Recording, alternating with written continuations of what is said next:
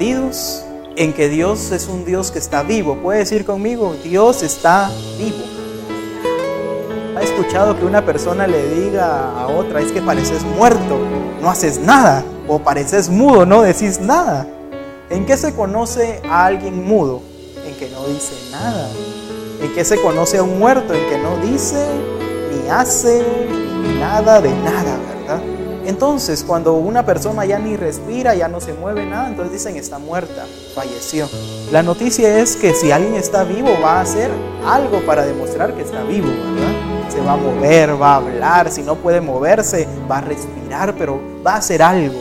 Y muchos nos hemos acostumbrado a vivir una vida de religión, creer que Dios existe porque me contaron que existe o porque mis padres me infundieron esta religión, aunque sea la cristiana, o porque necesito hacer eso para darle un buen ejemplo a mis hijos.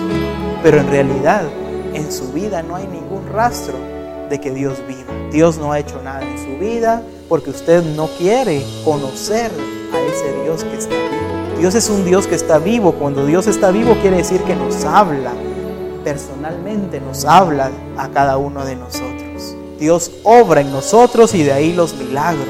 Pero en mi vida no pueden haber milagros si yo no creo que Dios está vivo y que se preocupa por mí. Muchos decimos, ¿cómo un Dios tan grande puede ocuparse de mí que soy tan pequeño, refundido en una parte pequeña del mundo, verdad?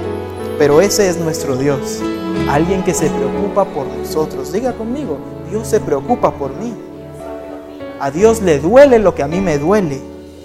Por eso dice la palabra que alguien que nos ofenda, a Dios mismo ofende, porque somos el